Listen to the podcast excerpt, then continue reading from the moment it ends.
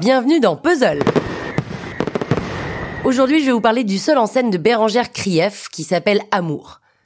Ah Je ne diffuserai pas d'extrait de ce spectacle, Bah pourquoi? Tout simplement parce qu'il n'y en a pas. Ah ouais d'accord. Bérangère Krief, c'est cette comédienne qui fait du théâtre, avec notamment un spectacle qu'elle a joué pendant 7 ans, qui fait du cinéma, qui fait de la télévision, et on la connaît d'ailleurs surtout depuis qu'elle a joué dans Bref, le rôle de Maria, qui était le plan cul de Jeu, le personnage joué par Kayane Kojandi.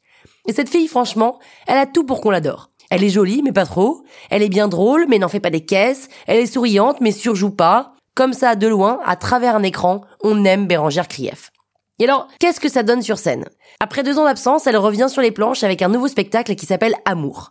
Comme son nom l'indique, c'est un spectacle qui parle d'amour. C'est bien, au moins il y en a qui suivent. Bérangère, seule sur scène, nous raconte ses déboires amoureux avant de trouver le grand amour avec lequel elle vit actuellement.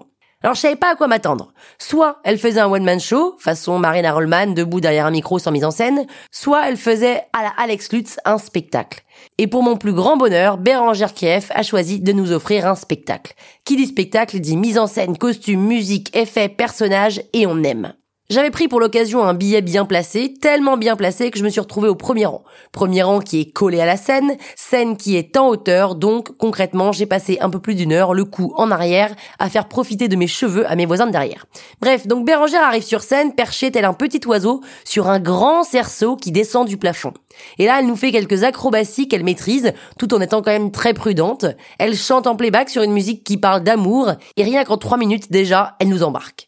Quand elle descend de son perchoir, elle change de tenue, et des tenues, elle en a une tripotée. Tout au long du spectacle, Bérangère change d'univers, ce qui donne du rythme. Elle passe du texte au playback en mixant du Nicole Croisille, sa chanteuse de référence, avec du Aya Nakamura, change de costume régulièrement en fonction des histoires qu'elle nous raconte, et arrive à ne pas nous faire lâcher.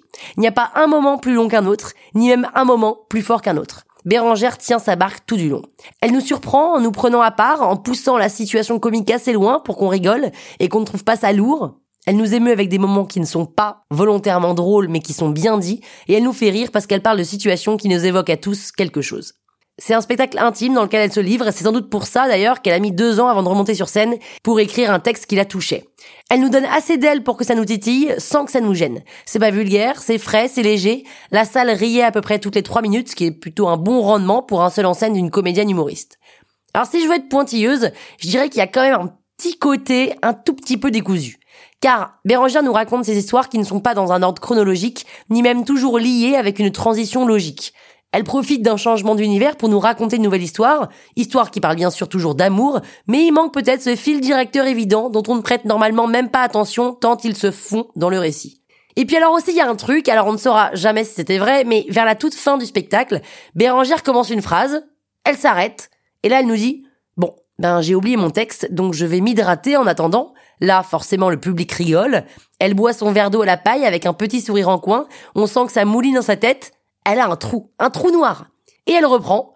Bon bah écoutez, je, je reprends, hein. je crois que c'était là où j'en étais, je suis plus très sûre, mais elle garde toujours le sourire. Alors on la sent hyper mal à l'aise et en même temps, elle le joue tellement bien qu'on a du mal à croire que c'est vrai. Sauf que, elle reprend son texte, on sent que ça y est, elle a repris ses esprits, et en effet, 15 secondes plus tard, le début de phrase qu'elle avait commencé sur lequel elle s'était interrompue arrive. Donc en gros, elle a failli sauter un petit passage de son spectacle, quoi. Rien de grave. En tous les cas, big up Bérangère parce que c'était une super prestation.